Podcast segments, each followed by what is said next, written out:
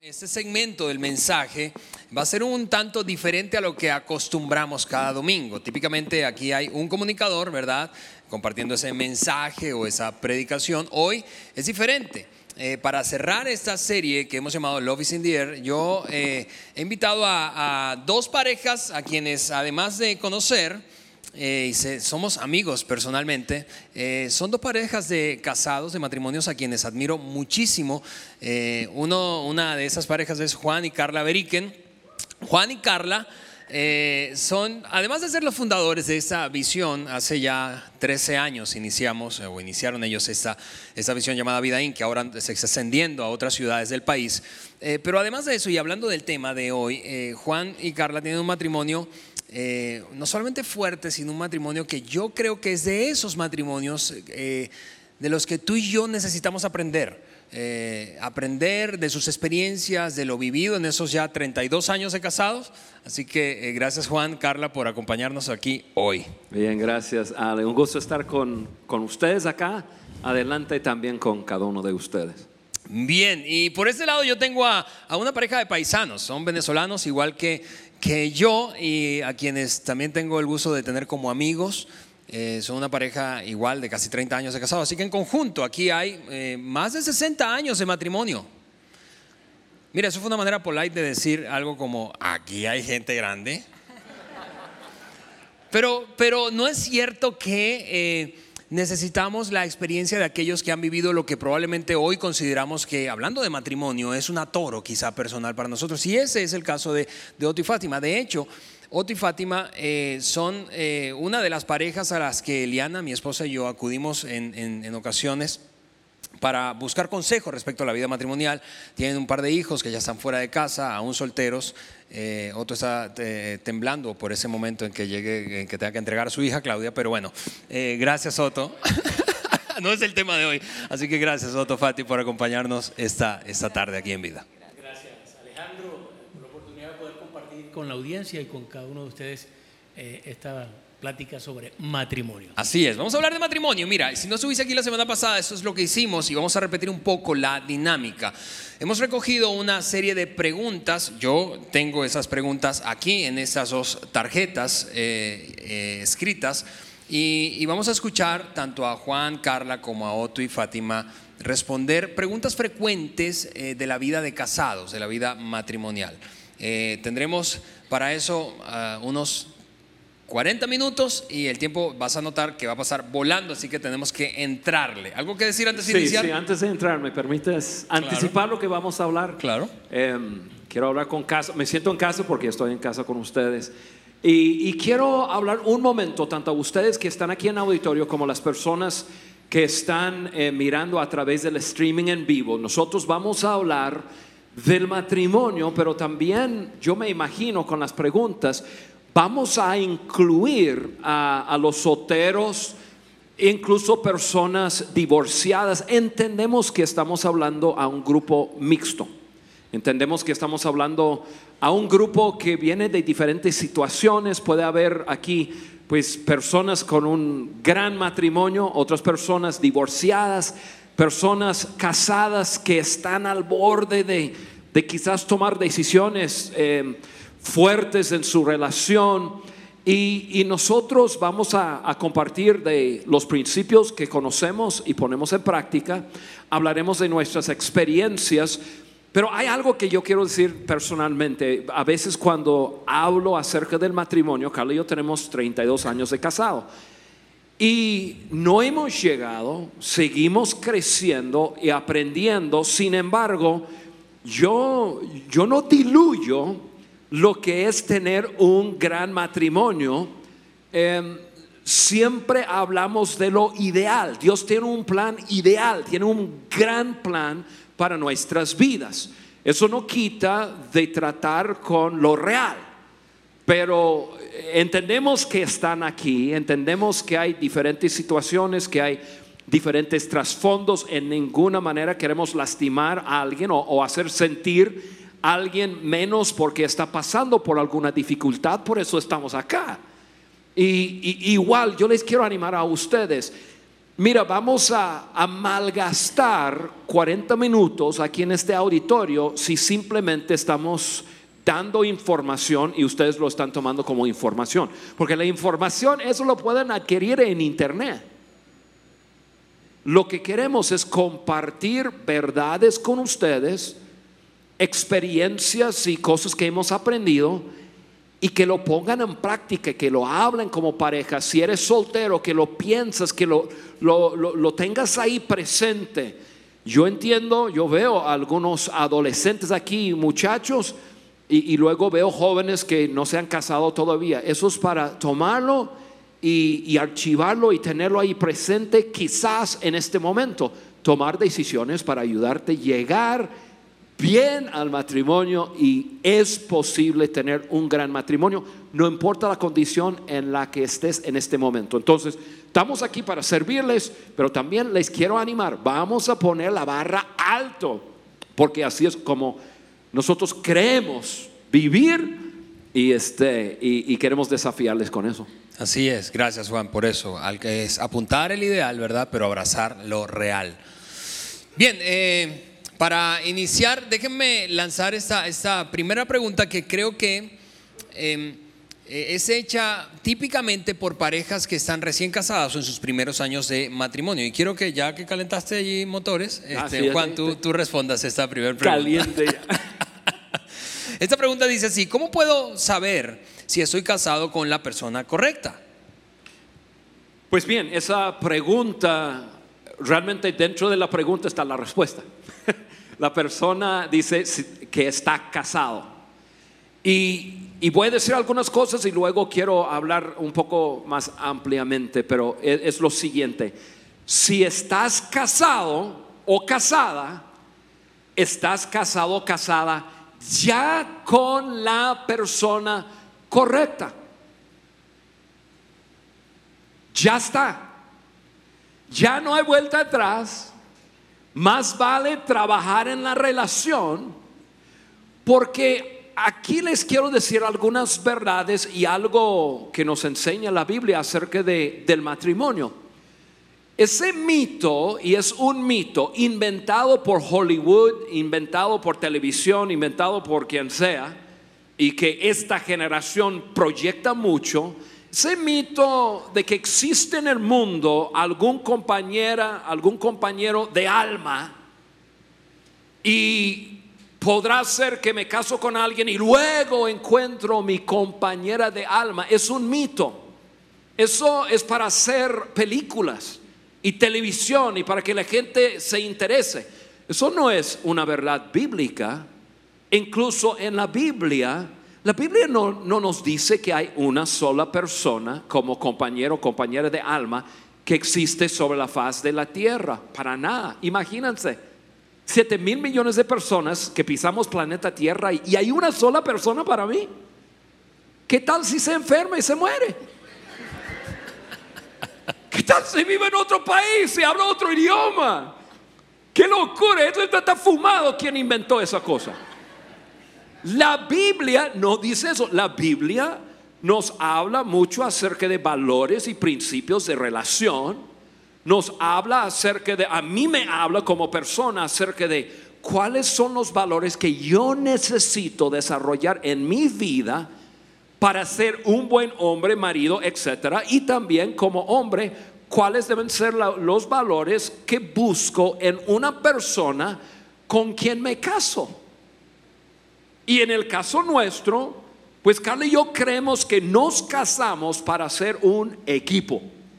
O sea, nos unimos y trabajamos en nuestra relación, trabajamos en nuestro matrimonio, porque hay algo que nosotros tenemos que dar. Y hay de nosotros si no lo damos a ustedes aquí en la tierra. Hay de nosotros si no lo pasamos jugando así, no resolviendo nuestras broncas y, y, quedándonos con nuestro enojo y jugando esa telenovela que muchos juegan.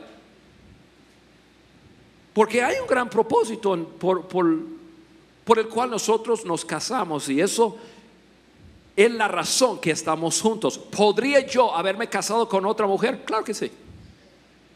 Y Dios hubiera bendecido esa relación. A lo mejor no estaría haciendo lo que estoy haciendo. ¿Podría Carla haberse casado con, casada con otro hombre? Claro que sí. Y Dios hubiera bendecido su matrimonio, porque escucha bien, el principio es esto, Dios constituyó el matrimonio. Cuando un hombre y una mujer hacen un pacto, el uno con el otro, Dios bendice el matrimonio. No bendice a los cristianos, bendice la pareja que hacen el pacto. Por eso no se necesita hacer un acto religioso, no se necesita casarse en un templo, en una iglesia, eh, eh, se necesita casar. No, no, no te hagas con el asunto de bueno, estamos juntos y estamos unidos ante los ojos de Dios. Ah. Cásate legalmente como debes y Dios bendecirá tu matrimonio quien tú seas. Pero si estás casado, vuelvo ya a contestar la pregunta, si estás casado, estás casado con la persona correcta, no busca salida, busca trabajar, resolver y tener un gran matrimonio. Bien, gracias. Gracias. Ahora, mira, mira para mantener eh, eh, el, tono de esa dinámica en una relación y muchas veces eh, sentirnos atorados. Otro, yo quiero que escuchar de, ti esta, esta siguiente respuesta a la pregunta que, que hace una, una persona. Dice, mi pareja y yo tenemos dificultades para comunicarnos entre nosotros. ¿Qué herramientas de comunicación podemos utilizar en nuestro matrimonio? Porque si es cierto eso que decía Juan, eso de... Sí, es cierto. No sé qué vas a decir, pero sí es cierto. Sí es cierto eso que decía Juan, que, ok, una persona, una pareja puede estar sintiendo, sintiéndose atorada y preguntándose, ¿será esta la persona correcta? Ok, pero ¿es la persona correcta? Entonces, ¿la comunicación debe jugar un papel importante en ello? Sí, definitivamente la, la comunicación juega un papel importante allí. Nosotros cuando identificamos que teníamos problemas, Fátima y yo, en algunas áreas de nuestra vida como matrimonio, pudimos eh, eh, recibir ayuda y, entender que era la comunicación, la falta de comunicación, lo que estaba eh, realmente trayendo los problemas. Cuando escuchamos y luego cuando escuchamos a parejas decir, oye, necesitamos ayuda porque tenemos problemas en la crianza de los hijos o tenemos problemas en la parte sexual o tenemos problemas en las finanzas, realmente nosotros podemos identificar porque a nosotros también nos pasó que la base, la base es una falta de comunicación. Cuando hay una buena comunicación, entonces nosotros podemos enfrentar cualquier situación. Ahora, claro que hay herramientas. Yo podría mencionar algunas herramientas de comunicación y que seguramente algunos de ustedes o todos habrán escuchado en una u otra oportunidad. Ejemplo, el programar tiempo intencional. Miren, la demanda eh, eh, diaria que tenemos nosotros como matrimonio, sobre todo si los dos trabajan fuera de casa eh, y además hay niños pequeños o adolescentes en el hogar, la demanda diaria este, realmente nos, nos, arropa, nos absorbe. Así que tenemos que programar tiempos para poder conversar. Debemos ser intencionales en esto. Porque si no lo programamos, ¿por qué programarlo? Porque si no le estamos dando las obras de nuestro tiempo entonces a nuestra pareja. Le estamos dando las obras. Entonces, programar tiempos para poder comunicarnos. Número dos, eh, otra recomendación puede ser eh, hablar un solo tema a la vez. Muchas veces queremos abordar dos, tres, cuatro, seis temas eh, de, una vez en, en un solo momento de plática y realmente esto puede ser muy perjudicial. Y esto es aunado con la, con, la, con la clave número uno, de programar tiempos. Como no programamos regularmente tiempo mm. para comunicarnos, entonces cuando, como, cuando son tiempos muy prolongados, queremos, estamos acumulando temas y queremos entonces eh, hablar de siete temas, de ocho temas, y a veces nos perdemos. ¿De qué fue que empezamos a hablar nosotros? no eso, sabemos. Eh, eso también es cuando no resolvemos temas nosotros y quedamos con esa, esa ofensa o lo que sea. Entonces, cuando ya comenzamos a comunicar, ya sacamos la lista y Claro, claro. Y por eso cualquiera se asusta cuando, cuando tu esposa te dice, Tenemos que eh, hablar. necesitamos que hablar. Necesitamos hablar. Tú dices, ya. Pero si, si forma parte natural de la comunicación de, de nosotros, de nuestra dinámica como pareja, ya, ya, realmente no tienes por qué asustarte. Tú dices, esto forma parte de nosotros. Entonces, eh, el tiempo programado, eh, la otra es un solo tema a la vez. Eh, darse el tiempo, respetarse el tiempo de, de, que una persona puede hablar y luego la otra. Y eh, lo otro es la escucha. Mira, en la comunicación, eh, la, lo que tú dices no es lo más importante. Lo más importante en la comunicación es lo que tú escuchas. La escucha tiene que ver con interpretación, tiene que ver con sentimientos y necesidades profundas que la otra persona puede estar manifestando. Cuando nosotros vemos que en la comunicación muchas parejas no logran ponerse de acuerdo, es porque tienen como, como, eh, se están comunicando solamente en los niveles muy básicos de comunicación. Tiene que, tiene que ver que se están dando información, mira, eh, llegó el recibo de la, de la, energía eléctrica, de la luz, o, tenemos una situación en el colegio con uno de los niños. No pasan de, de hechos e información o acaso dar una opinión sobre algo, pero aquellas parejas que logran comunicarse en niveles más profundos, que tiene que ver cuando Fátima y yo podemos abrir nuestro corazón y manifestar uno o el otro nuestras necesidades y nuestras, eh, nuestros sentimientos, entonces lograremos alcanzar niveles profundos eh, eh, que, que, tiene que ver con una buena relación matrimonial, con una relación saludable. Entonces, sí hay herramientas. Ahora, seguramente ustedes no están escuchando nada por primera vez. Sí, yo he escuchado que tener una escucha empática, una escucha intencional, programar tiempo. Entonces, además de esas herramientas, la base, la base, la clave es la intención que tenemos cada uno en nuestro corazón. Mm. Trabajar, permitir que Dios trabaje en el corazón de cada uno es determinante. Cuando Dios trabaja en mi egoísmo, en mi envidia, en ese de centrarme yo solo, entonces yo estaré más dispuesto a usar las herramientas de comunicación. ¿Puedo, ¿Puedo sí, claro, claro, claro. Rápidamente. Algo que aprendimos cuando hicimos la serie uh, Amor y Respeto. Sí. Es que la comunicación, la conversación va a ser distinta entre cómo habla el hombre y cómo habla la mujer. El hombre debe de hablar un lenguaje, un estilo de comunicación de amor hacia ella. Ah, oh, sí, él habla de amor hacia ella y su comunicación de ella debe de ser de respeto hacia él. Entonces, mujer, siempre traer eso en su mente de que cuando están hablando, hablar un lenguaje de respeto y él hablando un lenguaje de amor. Eso es lo que ella necesita. Sí, gracias Carla. Y gracias Soto. Mira, eh, pasando a, un tema que creo que es eh, cada vez más común, y me refiero a el, la gran cantidad de divorcios o malos matrimonios a los que nosotros fuimos expuestos. Es decir, los modelos que tuvimos, muchos de nosotros no fueron buenos modelos. Eh, yo quisiera, Fátima, escucharte respecto a esta, a esta pregunta. Esta persona dice, mis padres tuvieron un matrimonio terrible y se divorciaron. ¿Quiere decir eso que mi matrimonio tiene más probabilidades de terminar en divorcio? Porque eso a veces es como un fantasma, ¿no?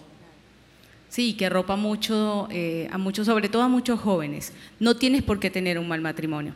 Nosotros hemos eh, podido mirar eh, a tantas y tantas parejas en el tiempo de, de consejería, de orientación, que se han comprometido a desaprender, es decir, desechar a todos esos patrones de vida y conductas que fueron eh, eh, poco a poco eh, transmitiendo sus padres y que por supuesto les llevó a, a, a lo que les llevó un fracaso, un divorcio pero nosotros hemos conocido a parejas que han decidido a comprometerse el uno con el otro y deshacerse de ese tipo de eh, patrones de vida. Así que no necesariamente tienes por qué terminar en divorcio. Eso es bien importante. Otra cosa importante es que muchas veces, muchas veces, sobre todo los, jóvenes, piensan, bueno, eh, yo lo voy a intentar, yo me voy a casar. Si me va bien, bien. Si no, igual, total, me puedo divorciar. Muchas veces van con ese cliché ya en mente. Y las estadísticas dicen definitivamente hablan de que los, los hijos de padres divorciados tienen mayor aumento a, de que, que ese matrimonio también fracase. Pero lo importante es la actitud con que vayas, porque así como hay muchas parejas que, jóvenes que dicen, mira, yo quiero... Eh, quiero probar cualquier cosa, si me va mal, pues digo chao, chao. Hay otras que dicen, no, yo voy a invertir en mi matrimonio, voy a trabajar en mi matrimonio, en mi relación para salir adelante, porque yo no quiero que mis hijos vivan lo que yo viví. Y eso es clave. Así como cuando tenemos un padre alcohólico, drogadictos, en fin, ¿cuántas personas? Hay muchos hijos que se encarrilan en ese mismo en esa misma manera de ser, pero hay otros que no, hay otros que deciden ser diferentes. Entonces, sin embargo, yo puedo recordar en este momento, a pesar de que nosotros como matrimonio venimos de padres que, que solo la muerte los separó, mis padres con 45 años de casado y, bueno, hace pocos el papá de Otto falleció, 59 años de casado, aún teniendo ciertos patrones bien claros de un matrimonio sólido y estable, nuestro vocabulario en los primeros años era nos divorciamos mira, si la cosa no va bien, nos divorciamos. Entonces, ¿cuál puede ser uno de los consejos ahí? Tengamos cuidado. Quitemos esa palabra de nuestra boca, del divorcio. No tiene por qué estar. Vamos a comprometernos, que más bien nuestras palabras sea compromiso, acuerdos. Los acuerdos son poderosos en la relación. Así que es parte de los consejos que puedo pues, pues dar. Gracias. Dice, dice esta, esta pregunta, pareciera que para mi esposa los niños, el cuidado de la casa y su trabajo son siempre más importantes que yo. ¿Cómo puedo hacerle saber que lo, que siento sin quejarme? Ok. Eh, bueno, en principio eh, son tres cosas bien demandantes, ¿no? Eh, lo que es el cuidado de los niños, el cuidado de la, de la casa y entiendo que es una mujer que trabaja fuera de casa también. Así que yo supongo que este hombre que hace la pregunta está involucrado en las tareas de la casa, junto a su esposa, en el cuidado de los niños también, además de que trabajan ambos eh, fuera de casa, ¿no? Así que suponiendo eso, eh, la comunicación es clave. Mira, la base de todo es la comunicación. Cuando hay parejas que se nos acercan, eh, de que, comentando que tienen problemas de, en finanzas o problemas eh, en, lo que tiene que ver con lo sexual o en la crianza de los hijos, en lo que sea, la clave o el fundamento tiene que ver con la comunicación. Seguramente no están teniendo una comunicación profunda. Entonces el punto es que si está involucrado, entonces, ¿cuánto se está comunicando? Hablar con su esposa, decirle cómo se siente eh, de repente un acercamiento, un ejemplo puede ser, mira, oye, valoro tanto de que, eh, eh, de que trabajes en la calle y que estés ayudando con la finanza, valoro tanto lo que haces por nuestros hijos, valoro tanto que quieras tener la casa ordenada, ¿no? Pero es muy importante que trabajemos en la relación matrimonial, que fortalezcamos nuestra relación y para eso a mí me gustaría pasar más tiempo contigo. Tal vez tú como hombre tienes que, y, si hay algún caso aquí así similar, eh, eso que Fátima decía, ser un poco creativo, darse una escapada, tal vez tenga que contratar un par de veces al mes a una niñera para que cuide a, los niños, pero sí manifestarle, comunicarle, no con queja, sino cuán importante para ti es, primero cuánto valoras lo que ella hace, lo que ella aporta, pero también cuán importante para ti es pasar tiempo a solas con ella, dedicarse ese tiempo para nutrir la relación matrimonial, ¿Por qué? Porque si bien importante es dedicarle tiempo al cuidado de los hijos, también es importante hacer notar cuán importante es dedicarle tiempo a esa relación matrimonial, porque mientras mejor esté, más fortalecido una relación de matrimonio, va a beneficiar todo, va a beneficiar en el trabajo que cada uno hace fuera de casa, va a beneficiar el trabajo que los dos hacen en casa y también le va a dar mayor seguridad a, a nuestros hijos y un hogar más fuerte. Por el contrario, si es un hombre que no está involucrado en tareas de la casa o en el cuidado, porque dice, lo mío es proveer para la casa y nada más, un consejo sería, involúcrate. Involúcrate porque seguramente la carga mayor y más fuerte la está llevando nada más la señora de la casa en el cuidado, en las tareas de la casa y además de eso trabaja en la calle. Así que como hombres debemos entender que tenemos responsabilidades compartidas en casa tanto con los niños como en algunas tareas de la casa y no solamente una responsabilidad fuera de casa. Nosotros los hombres tenemos que llegar a entender y, a nosotros nos, lo vivimos y poco a poco fui entendiéndolo y todavía sigo trabajando en eso, que cuando que en la casa, en la calle tengo un tipo de trabajo y cuando llego a la casa tengo otro tipo de trabajo. Tú y yo tenemos que entender que comienza un trabajo diferente como esposo y como papá. Debemos aprender a disfrutar ambos trabajos. Bien, gracias. Bien, esta, pregunta siguiente debe responderla una mujer, así que voy a hacerte la tifati. Eh, ¿Y por qué? Porque está planteada por una mujer respecto a una necesidad femenina y una, creo yo, una realidad muy frecuente en la relación con su esposo. Rara vez dice esa mujer, mi esposo me habla de lo que piensa o siente. Ella, no sé, eh, eh, está en un grupo muy pequeño, la mayoría no siente eso. ¿Cómo puedo hacer para que se abra?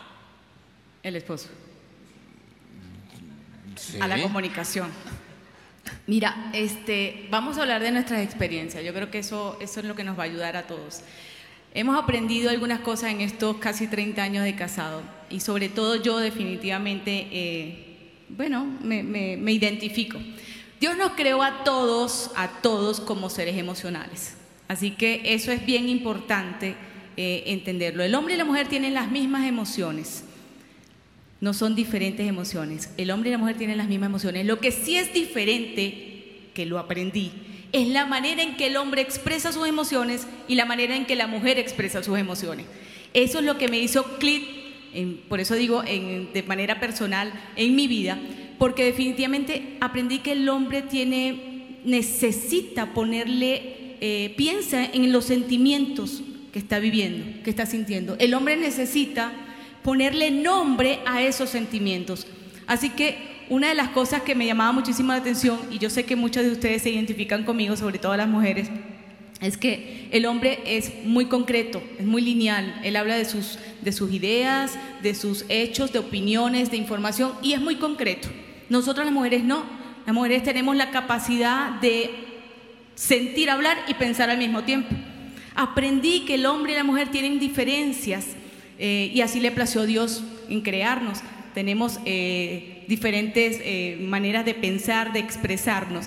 Yo estoy segurísimo de que cada una de nosotros, y, me van a ayudar, cuando vemos a nuestros esposos así pensativos, y hablo con las esposas, callados, distraídos, idos, uno siente como que, wow, ¿qué estará pensando, no? ¿Qué estará pensando? ¿Qué estará rodando en esa cabeza? ¿Y qué es lo que hacemos? Le decimos, mi amor, ¿en qué piensas? ¿Y qué nos contestan? En nada. Qué increíble que ponga a estar pensando en la nada, ¿no? Es algo que tú dices. Es un don. Es un don. Usted no eso es un don. En el cerebro del hombre hay un pequeño cubículo que se llama nada. Amiga, y cuando él está en nada, está realmente en nada. ¿Cierto? Y nosotros no podemos entender eso y a mí me ayudó muchísimo. Ahora, ¿qué es importante? Y es, y es importante aclarar esto. ¿Por qué, lo, por empecé? Y lo recordé porque yo decía, es, es, importante conocernos, pero a la vez recordaba que fue un patrón muy personal que viví en lo, personal. Y es que nuestros primeros años de vida tuve un patrón muy dañino y entendí que a veces mi esposo no se abría en las conversaciones que yo quería trabajar con él y quería eh, ver qué sentía, porque mi patrón era un patrón de queja, de crítica muchas veces, de juzgar.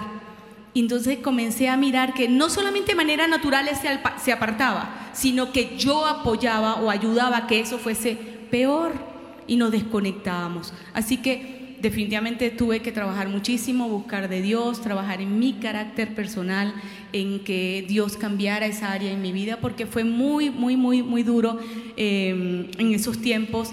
Y, la verdad que luego fue muy gratificante. Si ese es tu caso, debemos cambiar, debemos dar un giro de 180 grados, buscar de Dios, buscar de ayuda, em, conectarnos con parejas que nos ayuden a crecer si ese es tu caso, porque si no vas a desconectarte y lo peor está en puerta, puede haber hasta un divorcio.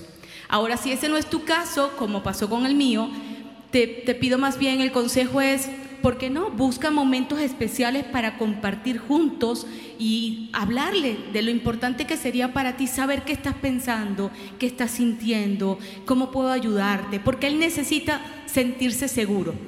En mi caso, se retraía. Pero cuando tú simplemente no es tu, tu, caso de que estás en, con, con, un patrón de vida dañino, sino que quieres acercarte, busca la manera de, de tener esos espacios conversacionales y decirle, ¿sabes qué? Yo quiero que tú sepas que cuentas conmigo. Que sea lo que sea, yo estoy contigo. Vamos adelante con lo que venga. Así que me ayuda, me ayudó muchísimo en esa oportunidad y yo creo que puede ser una, un buen consejo para, para todos. Ale, yo quisiera meter algo ahí. Claro. Sí. Eh, en la nada. En, Lo de la nada. En el sí, ese espacio que dice de nada. Eh, yo la semana pasada estuve en Monterrey contestando preguntas y este, estuve yo solo con Roberto, así que pude hablar mucho. Eh, y me hicieron esa pregunta y, y si quieren escuchar la respuesta completa, Em, ya pueden escuchar el podcast de, Monterrey de la semana pasada, pero simplemente quiero agregar algo de, de parte de un hombre hacia las mujeres. Mujeres, nosotros los hombres, y estoy hablando en generalidades, nosotros los hombres fuimos creados por Dios con un gran empuje para ser productivos y de lograr cosas. Así nos hizo Dios. Entonces, pensando en este asunto de la comunicación, pedirle a un hombre simplemente decirte qué está pensando o qué siente sin ningún rumbo, eso para nosotros los hombres nos, nos friquea, como que, pero ¿de qué? Mi amor, dime que está, eh, háblame, quiero hablar contigo, háblame de qué, de algo, de qué, de lo que sea. ¿Cómo que de lo que sea? Yo no, el hombre no tiene la habilidad. Ahora, Carla eh, se ha hecho muy sabia en cuanto a eso. Ya después, ya después de, de años de frustración, ¿no? Cuando ella quiere hablar conmigo y quiere como que dirigir la conversación y ayudarme a mí como hombre a abrirme, porque una vez yo abriendo mi boca y comenzando a expresar mis sentimientos, mis pensamientos, pues ya, ya, ya, ya estoy fluyendo y, lo hago. Ella muchas veces me dice, Juan, em, quiero hacerte una pregunta. Y a veces me dice, mira, yo tengo una situación y quiero saber qué piensas. Ah, el hombre, mira, el hombre le gusta mucho ser el héroe también. Entonces tú le dices a tu marido, mira, tengo algún problema y no sé qué hacer con ese problema. Inventa lo que sea. Tú inventa un escenario para abrir su, su corazón. Pero entonces el hombre como que ese ego, su pecho comienza a crecer, a decir, a ver, a ver, ¿qué es? ¿Qué piensas en cuanto a... Y si el hombre tiene dirección, siente que va a producir algo con sus palabras, voy a ayudar a mi esposa a resolver algo. Ahora sí, ella está siendo súper sabia en ayudarme a mí, que nosotros los hombres somos mucho más, yo no sé por qué, pero como atraídos emocionalmente, perdón, así se dice. ¿Cómo? Como que retraídos. Retraídos. Gracias. Em, emocionalmente y no abrimos tanto.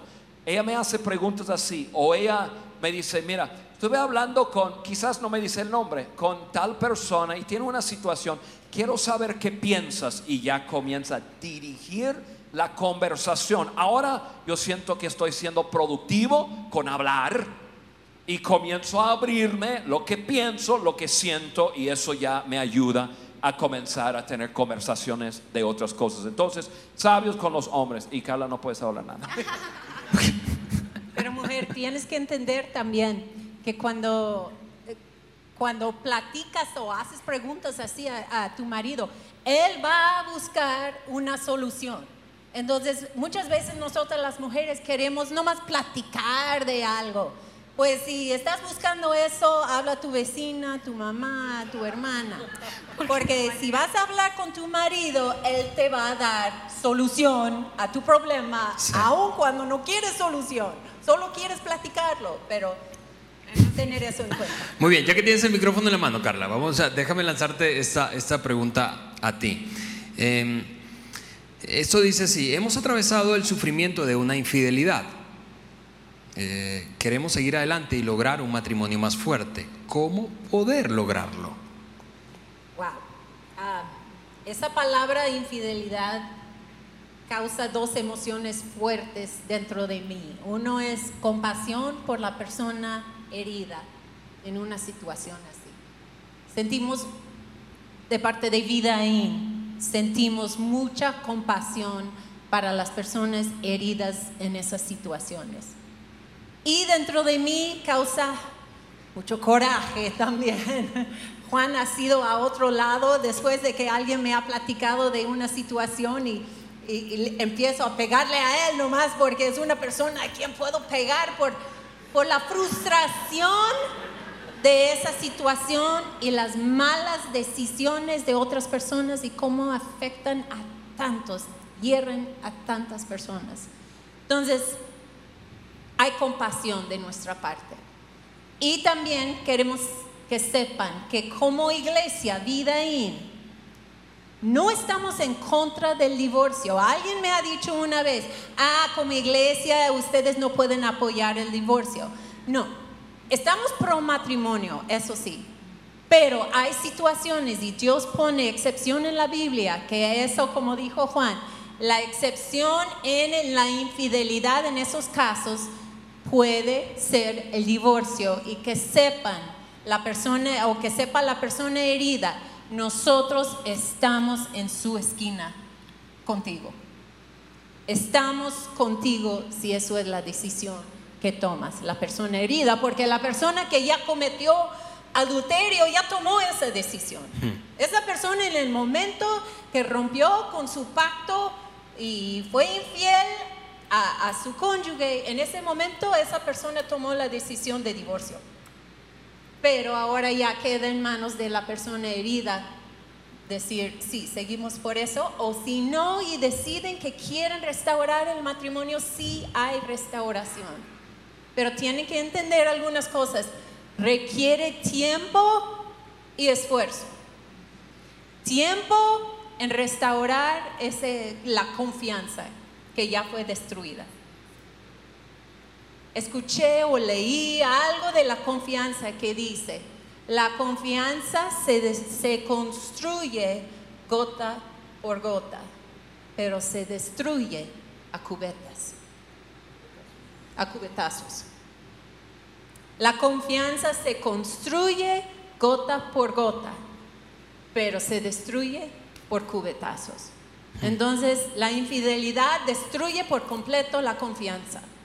Y para restaurar esa confianza requiere tiempo porque se construye gota por gota por gota. Y también requiere esfuerzo de las dos personas. Nada de que yo te perdono, tú me perdonas, o que ya está bajo el tapete, ya todo está bien, seguimos adelante. No, no, no, no, Porque ese asunto Va a dar su vuelta y va a regresar y va a regresar y va a regresar. Tienen que tratarlo y trabajar las dos personas. Aquí en Vidaín tenemos red de, yo siempre digo apoyo, pero es red de cuidado. Y hay personas que pueden ayudarles restaurar el matrimonio y caminar ese proceso, pero es un proceso que requiere ayuda. Así es. Gracias, Carla. Ok, eh, déjenme ahora meter segunda, porque creo que vamos a tocar un par de temas de los más eh, álgidos en cualquier relación matrimonial. Eh, en principio me gustaría hablar de dinero, de dinero. Y, y, por qué? Porque, bueno, probablemente tú lo has escuchado, ustedes seguramente lo saben, y es una de las razones por las que muchas parejas toman la decisión de separarse por tensiones económicas. Así que, Carla, a mí me gustaría escuchar esto eh, de ti. Esta pregunta dice de la siguiente manera, mi pareja no tiene noción del dinero. Escúchame, si, eso con eso te sientes identificado, por favor, no le des un codazo, no lo mires. Mi pareja no tiene noción del dinero. ¿Cómo puedo ayudarle a comprender la importancia de planificar y ajustarse a un presupuesto? Deberíamos tener cuentas separadas. ¿Deberíamos tener cuentas separadas o mancomunadas? ¿Cómo, ¿Qué hacer, Carla? Ah, dinero me apasiona porque amo el dinero. Se puede hacer mucho con el dinero, pero e- es uno de esos puntos de conflicto en el matrimonio. Y creo que es por lo que dice Otto, por la comunicación, lo que él habló. Tienen que hablar del dinero y, y para empezar, tienen que ponerse los dos en la misma página, de entender ¿De dónde viene ese dinero? El, el dinero ni es tuyo, ni es mío, todo es de Dios. Nosotros somos nomás mayordomos del dinero. Y eh, pues me han visto, voy a pararme para no pegarte, Pero- porque voy a extender el brazo. A a Otto. A otro. Pero me han visto de que esto debe de ser nuestra postura con el dinero. Una mano arriba para recibir, porque sabemos que todo lo que tenemos viene de Dios. Estamos en medio para usar lo que Él pone en nuestras manos para nuestras necesidades y después otra mano aquí para dar a otros y ayudar a otros. Eso es la postura que debemos de tener. Ok, ahora hablando de esto, de la parte en medio que queda en tus manos. No hay dinero mío, tuyo, suyo.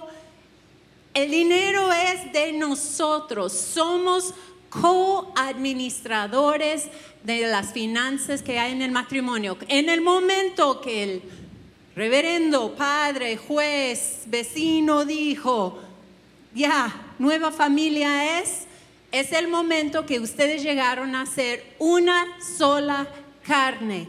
Entonces, todo, todo llega a ese bonche, a esa nueva entidad de una sola carne. Y los dos son coadministradores. Ustedes, cada uno es responsable por lo que Dios pone en sus manos. Y van a tener que rendir cuentas por lo que han hecho con lo que Él pone en sus manos. Para una mujer decir, pues yo ni sé cuánto gana mi marido, no sé cuánto hay en la, en la cuenta, yo no sé. ¿Mandé? Ah, es, es de locura. Decir eso no te quita de la responsabilidad de tener que rendir cuentas a Dios por lo que hicieron con el dinero. Hay que tener buena comunicación de que, ok, ¿qué vamos a hacer nosotros? Juan y yo cada año nos ponemos de acuerdo, cada enero salimos para hablar y una de las cosas que hablamos es el dinero, en qué vamos a gastar, cómo lo vamos a hacer, quién va a manejar. Uno puede ser mejor en manejar o en mi caso tengo más tiempo, yo manejo, pago las cuentas, hago eso. Pero entre los dos decidimos cuánto vamos a gastar, en qué vamos a gastar. Cosas diarias, no hay que rendir tantas cuentas. Antes tenía que entregar cuentas grapadas con todos los comprobantes a ese hombre. Pero ahora ya hemos llegado a un punto de pusimos una cantidad, por decir 10 mil pesos. Si uno va a gastar más de 10 mil pesos, tiene que ser de acuerdo entre los dos. Pero hombres ya no escondan, ustedes necesitan la sabiduría de su esposa. En unidad hay una bendición de Dios. Entonces ustedes quieren unidad en el dinero, pero no pueden llegar a tener unidad si está escondido esta parte por aquí, su parte por allá. No. Todo es coadministrado reconociendo que todo viene de Dios. No, dijiste todo bien. Gracias. Mira, el principio bíblico, eh, Génesis 2, 24. Por eso el hombre deja a su padre su madre, se une a su mujer y los dos se funden. Esa es la clave. Se funden en un solo ser. No no, según la Biblia, no hay ningún, no hay nada que debe dejar fuera de la relación nuestra. Yo no tengo mis amigos y ella tiene sus amigas. No, ella tiene, coadministramos nuestras relaciones. Yo con los míos, yo, tengo, yo puedo opinar sobre con quién se junta, con quién no se junta, etcétera. Ella igual con, conmigo de nuestro dinero que estamos hablando es nuestro dinero. Y casarse, escuchen muy bien, yo voy a decir algo que a lo mejor les va a hacer eh, enojar a algunos aquí, pero casarse con bienes separados es una clara violación de lo que dice la Biblia. A mí no me importa si el Estado lo permite o no. Es una clara violación de que los dos se funden en un solo ser.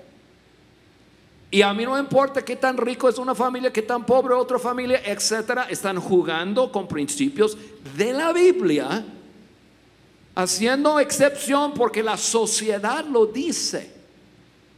Nuestro dinero, no importa si yo tengo un plusvalía de, de, de 20 billones de pesos y ella viene con un centavo.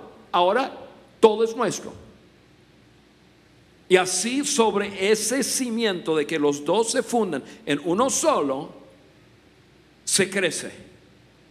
Que el hombre gana su lana y gasta su lana donde quiere, la mujer gana su dinero y lo gasta.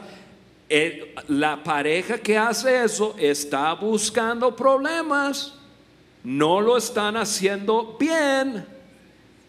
Es nuestro dinero, administramos juntos nuestro dinero. Y es sumamente importante.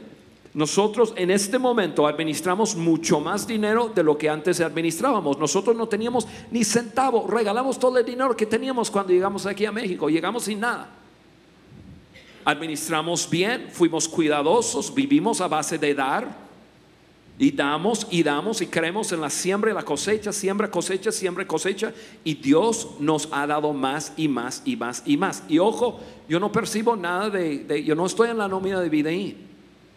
Que Dios nos ha bendecido porque hemos sido fieles. ¿Hemos cometido errores? Claro que sí. Pero nuestra meta es, es hablar y ponernos de acuerdo en el área financiera.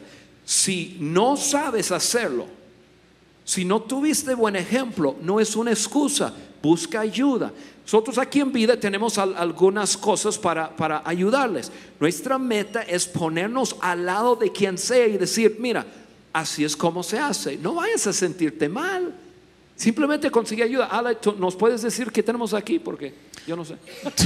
Yo sé qué tenemos, no sé qué. Sí, eh, actualmente tenemos, eh, hablando de finanzas, finanzas personales y familiares, grupos eh, pequeños que se reúnen los días domingo en paralelo a estas reuniones que estamos aquí en uno de nuestros salones, chicos de, de las instalaciones, para hablar de principios financieros a la luz de lo que enseña la Biblia para personas y para familias. Así que esos grupos de corto plazo de finanzas ocurren varias veces durante temporadas en el año. Así que puedes buscar más información allí.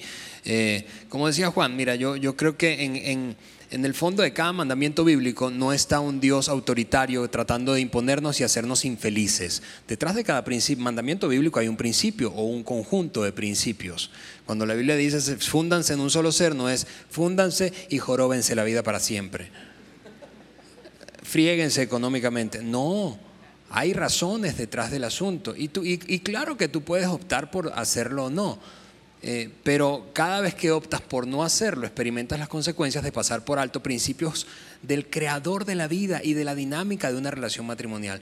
Mientras que cada vez que abrazas un principio y te esfuerzas por ponerlo en práctica, experimentas los beneficios de ese principio. Y detrás de cada principio, ¿sabes qué hay? El carácter de un Dios que te ama, que un Dios, de un Dios que nos ama y que tiene un plan grande para nuestro matrimonio. Así que no es eh, el Dios autoritario, policía cósmico que está... A ver, a ver, a ver, ¿quién se casó con bienes mancomunados? ¿Quién? ¿Quién no? No, pero es un asunto de, como decía Juan de principio, así funciona. Lo haces y esto es lo que pasa, no lo haces y esto es lo otro que pasa. Bien, decía que ese, ese era un par, de un par de temas, ya tocamos uno, el del dinero, eh, eh, tensos que seguramente eh, es cotidiano para ti, para si estás casado, si estás casada. Pero aquí viene otro y yo quiero en este momento que ustedes me ayuden a decidir quién va a responder esta pregunta. ¿Les parece? Vamos a hablar de sexo.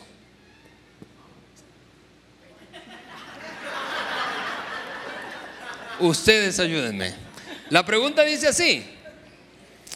Mi pareja nunca quiere tener sexo cuando yo lo deseo. ¿Cómo puedo manejar eso? ¿Quién quiere que responda eso? Calita. Lo respondemos entre los dos. Em, voy, voy a hablar varias cosas y, y- y- otra vez, y estoy pensando en unos versículos que les quiero leer, entonces yo paso el micrófono a mientras los, los- los busco. Están en 1 de Corintios 7 y, y- y después, sí.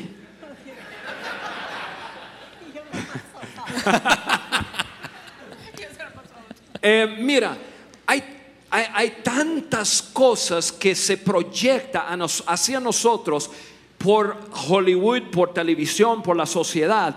Muchas veces nosotros estamos de cabeza en cuanto al entender de la relación sexual.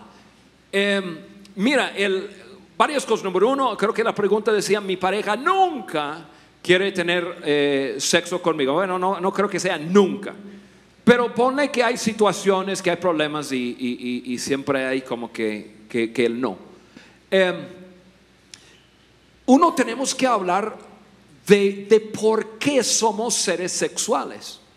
Dios nos hizo a cada uno de nosotros, hombre, mujer, seres sexuales. Y, y nos hizo seres sexuales para el matrimonio. Muchas veces decimos, bueno, el sexo es para el contexto del matrimonio, definitivamente, pero quiero, yo quiero llevarlo a otro nivel. Dios te hizo a ti, Dios me hizo a mí, seres sexuales, para tener relaciones sexuales dentro del matrimonio y tener mucho. Y constante. Y disfrutar. Y alocarse. Y lo que tú quieras. Sin embargo, lo que se ha proyectado hoy día es, un, eh, es, una, es una proyección del sexo, como que el sexo en el, en, en- en el matrimonio, como que, uff, guácala. ¿Cuándo fue la última vez que viste una película donde mostraron dos personas casadas, el uno al otro, en la cama? No, uno dice, no, pues, qué aburrido. Ese es lo que, lo, lo que Hollywood proyecta. Y no está bien. Ahora, vamos a, vamos a profundizar un poco más.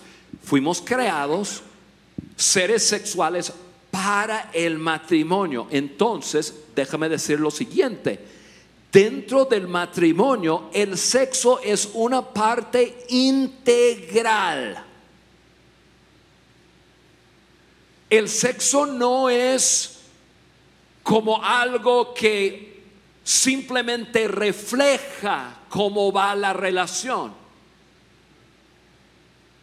Cuando es así, la pareja va a tener problemas. ¿Por qué? Porque, bueno, si te portas bien, ok, te dejo tocar mi cuerpo. Si no te portas bien, ahora es mi cuerpo, yo hago lo que se me pega la gana.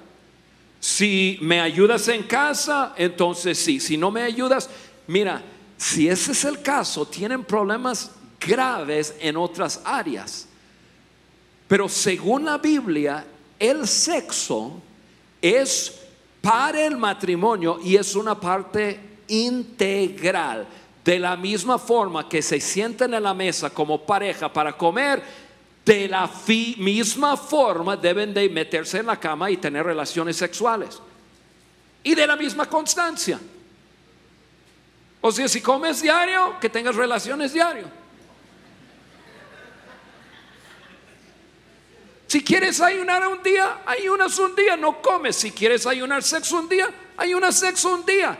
Ahora ustedes se ríen, pero les voy a sacar lo que dice la Biblia, no lo que estoy inventando yo, lo que dice la Biblia en cuanto al sexo y como Dios lo tiene como una parte integral de nuestra relación.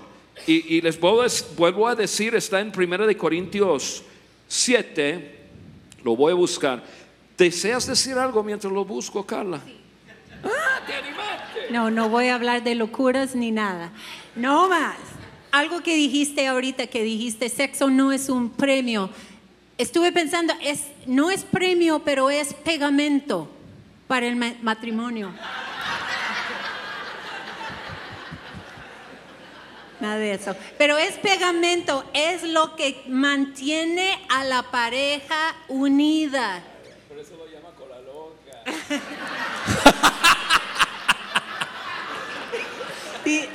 ¿Escucharon? Por eso se, se llama cola loca. Ajá. Pero sí, tener relaciones constantes. ya, ya, ya, ya los perdí. Tener relaciones constantes trae un, es un pegamento para el matrimonio. Y ahorita Juan va a decir que no, no, no tiene que ser siempre cohetes y... Romance. Eso. Es bueno romance. Sí, pero... Sí, repito lo que dice, eso fue muy bueno, ese de pegamento, lo voy a usar más a rato.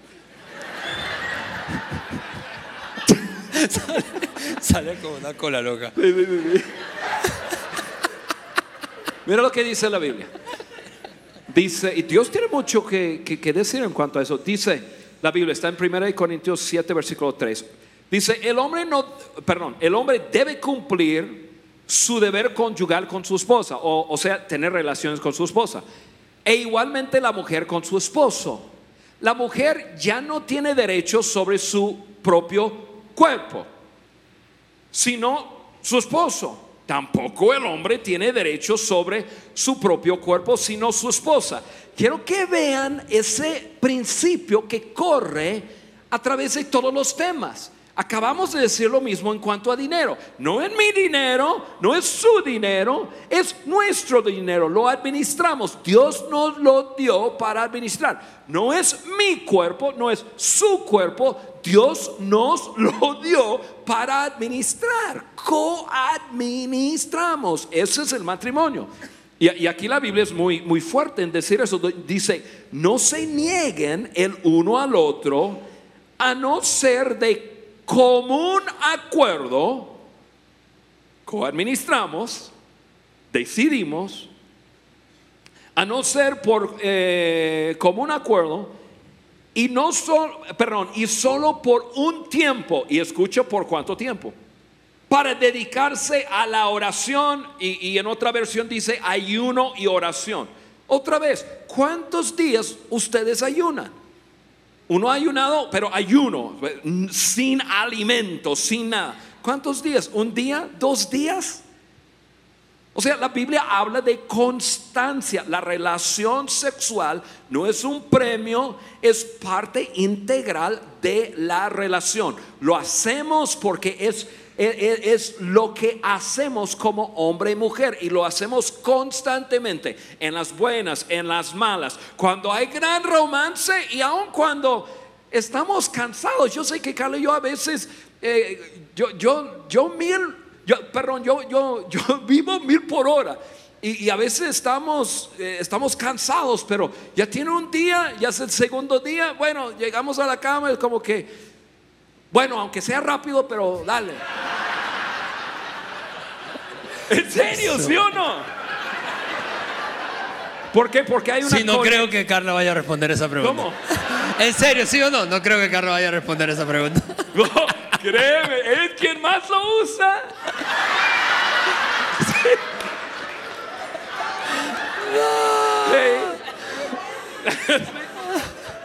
Niégalo, a ver si es cierto.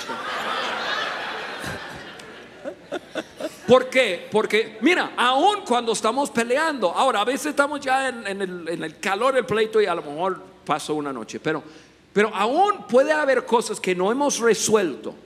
Y estamos, yo estoy, estoy enojado, ella está enojada y todo, pero ya es una segunda noche y, y bueno, yo tengo instrucción bíblica. y, y entonces una tregua o que una, un paréntesis. Media hora, paréntesis, tregua. Así se llama, tregua. Tregua. Tregua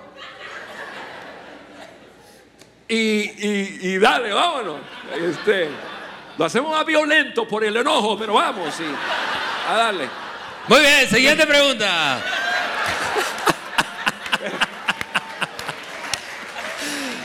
Pero mira, les voy a decir algo.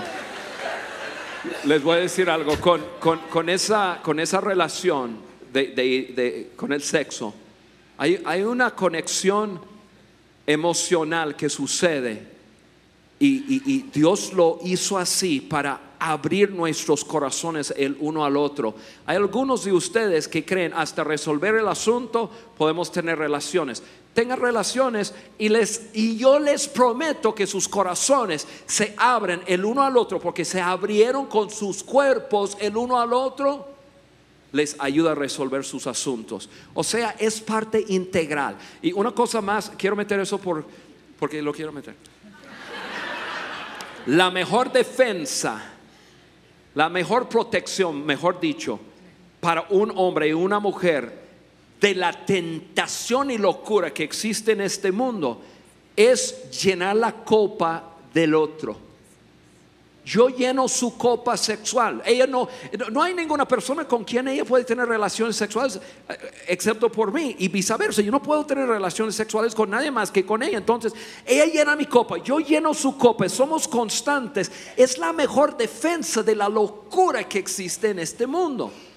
Yo salgo de viaje, yo estoy lleno, yo no necesito buscar otra mujer, yo no necesito ver pornografía, yo no necesito andar, yo, yo tengo más de lo que puedo.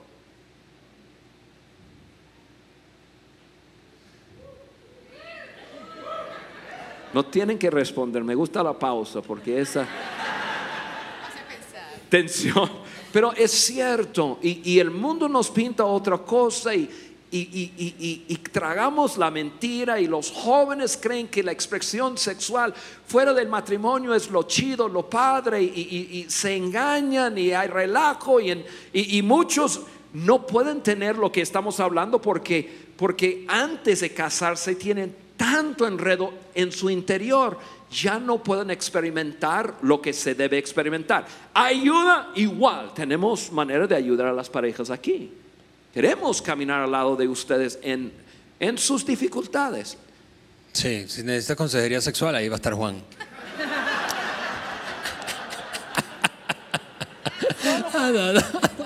Les entrego pegamento y vámonos.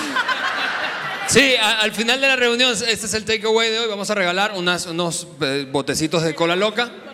Solo para recordatorio. No, eh, miren, el tiempo se nos ha ido, pero solo quiero hacer una, un par de, de comentarios eh, más antes de soltar esa eh, última pregunta que quiero que responda Otoniel. Y es que eh, como hay más preguntas de las que el tiempo nos permite responder en cada reunión, eso es lo que hemos decidido y lo decidimos hoy. Eh, es que en la reunión anterior respondimos preguntas que tú no escuchaste aquí y así va a suceder con la tercera reunión. Entonces vamos a juntar todo eso en, en un solo podcast y va a estar el audio en nuestro canal de podcast de todas las preguntas que yo tengo aquí pero que tú no pudiste escuchar. Eso en primer lugar. Y luego eh, voy a darte, eh, después de que responda Otto, no quiero que te desconectes y te vayas porque quiero darte un siguiente paso concreto, práctico, para eh, accionar eso que decía Juan al principio, no solo quedarte con información, sino accionar, que puedes hacerlo en la siguiente semana. Así que, Otto, esa es la pregunta y con eso terminamos la ronda de preguntas de, ese, de este segmento. Muchos de los que están aquí no saben que tú y Fátima trabajaron en uno de los trabajos que tuvieron en Venezuela por años como pastores. Y, y- quiero que respondas esto precisamente por esa experiencia pastoral. Pensando en, en- una pareja eh, cristiana, es decir, que profesa la misma fe en Jesucristo, eso es lo que dice la pregunta. Somos un matrimonio cristiano, entonces, ¿por qué es tan difícil? El hecho de ser cristianos no debería protegernos de los conflictos que estamos teniendo. Bien. Eh, nadie nos dijo que, que- que el matrimonio eh, pues iba a ser fácil. Eh, la convivencia de, de- dos personas eh, en matrimonio pues tiene sus bendiciones, tiene sus ventajas, grandes beneficios, pero también es compleja. Vemos las cosas diferentes, percibimos los entornos diferentes y por ser hombre, mujer, personas diferentes, pues vamos a enfrentar desafíos diferentes. El hecho de que seas cristiano no te garantiza que vas a sobrevivir a los desafíos eh, que, por las cuales enfrenta una, una relación de pareja. Así que como cristianos no estamos exentos nosotros de tener conflictos o de tener eh, situaciones que nos lleven a, a tener que conversar, a tener que tener mucha comunicación para pasar la página sobre situaciones difíciles. Así que, ahora, el conflicto en sí mismo no es dañino. El conflicto por sí solo no es malo. Lo que sí puede ser dañino es la forma en que tú y yo, con la actitud que la enfrentamos. Eso sí puede ser dañino. Así que, pero el conflicto lo que está, cuando surge el conflicto, lo que está es revelando un par de cosas. Una, que hay eh, necesidades no satisfechas en la pareja, en ambos o en uno de los cónyuges, eh, necesidades genuinas, legítimas. La otra puede ser que está aflorando allí en medio del conflicto esos defectos de carácter que traemos de nuestros hogares, ese tipo de actitudes, egocentrismo, orgullo, envidia, eh, que no nos permiten avanzar en la relación matrimonial. Así que eh, la Biblia dice que los, los pleitos eh, salen o las, los problemas, los conflictos de, la, de lo interno de cada persona. Cuando cuando una pareja nos dice que tiene conflictos en su matrimonio, le llevamos a pensar que no es la relación de conflicto lo que tiene problemas, es el problema está dentro del corazón de cada uno de nosotros. Así es que funciona. Así que una vez escuchamos, Fátima y yo, por, hace muchos años, que el matrimonio no saca lo mejor de nosotros, el matrimonio saca lo peor de nosotros. Es ese ambiente donde afloran, donde se reflejan en medio de ese convivir a diario, saca lo peor de ti, lo peor de mí, saca a flote nuestros defectos de carácter. Por eso la semana pasada hablábamos aquí de poder tratar, jóvenes que están aquí, solteros que están aquí, tratar esos defectos de carácter antes de llegar a la, a la relación matrimonial. Ir con un corazón saludable les va a ayudar muchísimo, no a eliminar, los conflictos, pero sí a minimizar los problemas que puedes tener en tu relación matrimonial.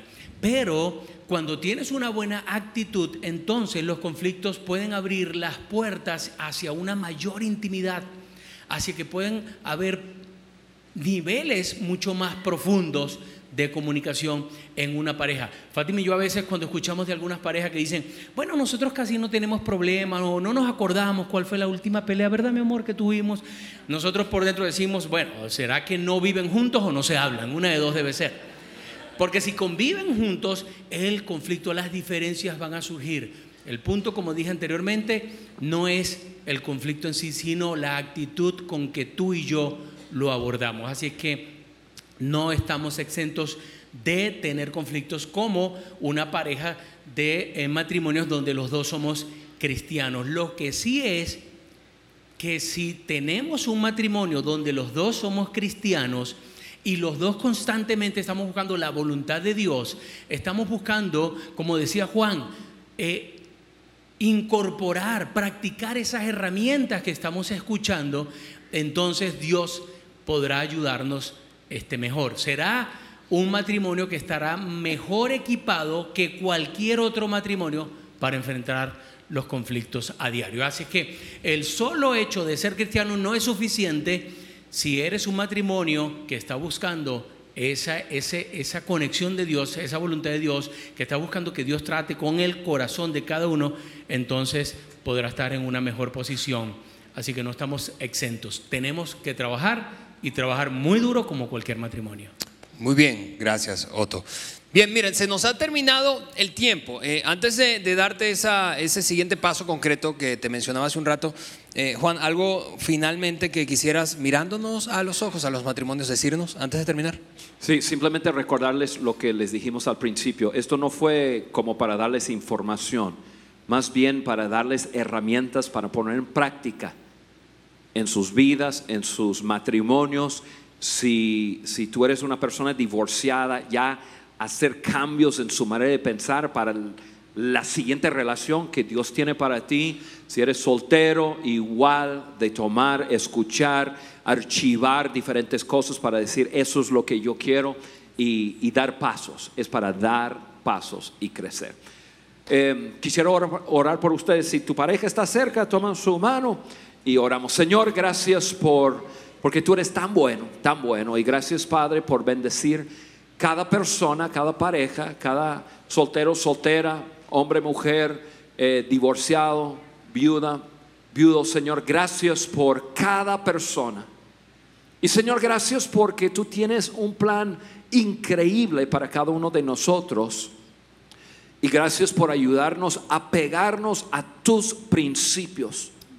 Somos tan susceptibles a, los pensamientos de televisión, de cine, de otros y opiniones que realmente no pintan un cuadro bueno. Solo tú, a través de tu palabra, pintas un cuadro espectacular para cada, cada uno de nosotros. Te pedimos, oh Dios, que nos ayudes a tenerte a ti en medio de toda relación que tengamos y gracias por guiarnos en nuestras relaciones. Te amamos en el nombre de Jesús. Amén.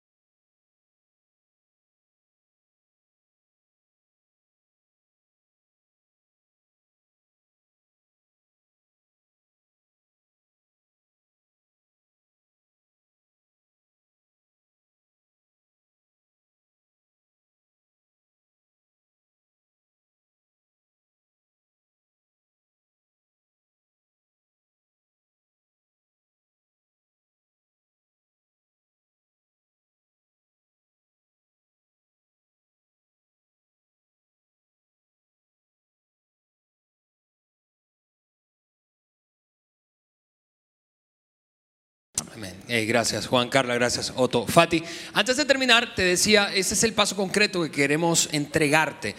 Eh, sé que hay, además de todas las preguntas, incluyendo los, las tres reuniones de hoy, más inquietudes y seguramente muchas cosas particulares que tú dices, bueno, ok, no se habló de eso, yo quisiera más herramientas eh, eh, o algunas claves para mejorar mi relación o herramientas para sacar mi relación de una crisis. Ok, tenemos este próximo jueves, 16 de febrero, este jueves, 16 de febrero, a las 8 de la noche, un seminario, una conferencia de matrimonios aquí, un poco más extensa, con un programa que te va a encantar, seguro vas a disfrutar pensado para eso, para entregarte herramientas para una mejor relación. Se llama ese seminario Las cuatro estaciones del matrimonio. Eh, los boletos están allí en el lobby a la venta, eh, hay una cantidad limitada, así que voy a animarte a no irte de aquí sin adquirir tu boleto. Y, y piensa alguna pareja, seguramente te viene algún matrimonio a la mente que dices, necesita estas herramientas. Vamos, invita a alguien y tráelo este jueves aquí. Te quiero ver este jueves en ese, en ese seminario, las cuatro estaciones del matrimonio. Que tengan una feliz tarde. Nos vemos el próximo domingo. Bye. Amigos, muchas gracias por habernos acompañado en el final de nuestra serie Love is in the Air, pero te adelanto que el siguiente domingo estaremos iniciando una serie que se llama Lo que te hace feliz. Esta serie es para todos, así que no queremos que te pierdas ningún detalle y seguramente disfrutarás de cada mensaje que hemos preparado especialmente para ti. Por mi parte es todo, fue un gusto haber estado con ustedes, los esperamos la siguiente semana.